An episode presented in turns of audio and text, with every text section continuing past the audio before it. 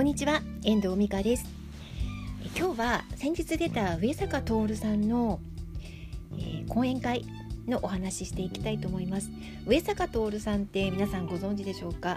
私のポッドキャストやメールマガジンではよく登場する方なので知ってる方もいらっしゃるかと思うんですが、まあ、日本屈指のブックライターさん。ブックライターというのは、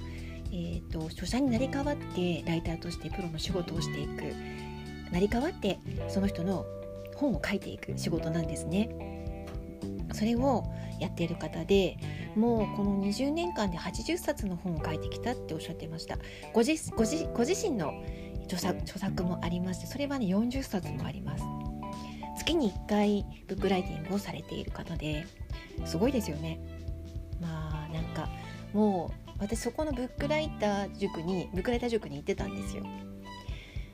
うん。なんで言ってたかっていうと上坂さんの世界観に触れたかったから、まあ、そんな上坂さんなんですけれども今でもね年に1回ぐらいは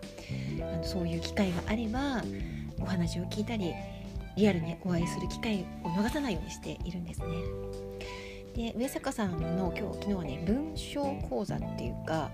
あの新しい本が上坂さんの本が出たのでそのなんか記念講演会みたいのをやってくれてたんですよ。でそこに私もウェブ上で参加をしましてお話を聞きました。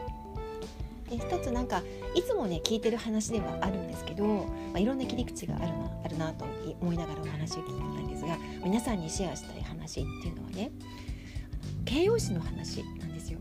ライターとして書いていく人とかまたあの自分でブログを書いたりとか私もよく去年でも行間を読む話とかしたと思うんですけどあの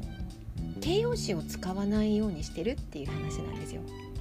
でよくわかる話で、まあ、素晴らしいとか楽しかったとか、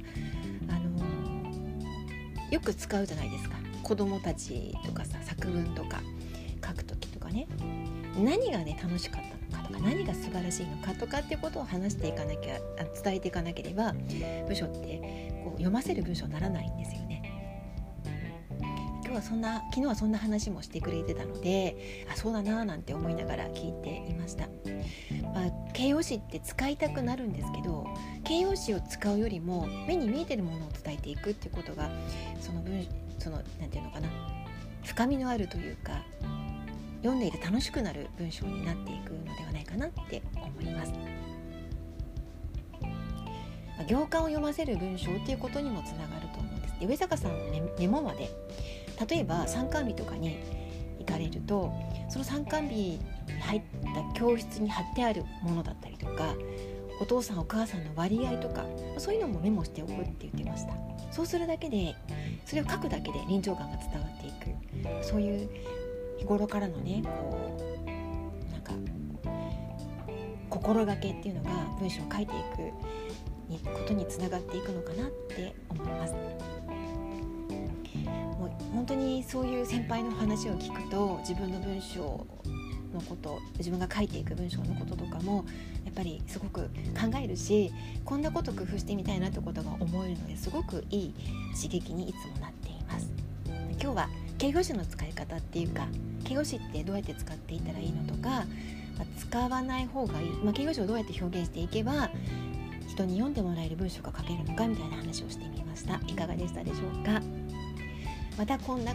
こともねちょっと話文章のこととかも話していけるといいかなって思っています。では今日はこの辺りで終わりたいと思います。最後までお聴きいただきましてありがとうございました。また聞いてくださいね。ではまた。